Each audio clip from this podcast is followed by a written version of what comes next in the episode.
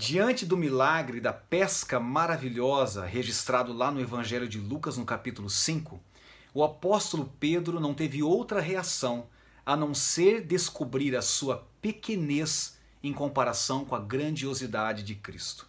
Jesus olha para ele e diz o seguinte: De agora em diante, Pedro, você não será mais um pescador de peixes, mas um pescador de homens.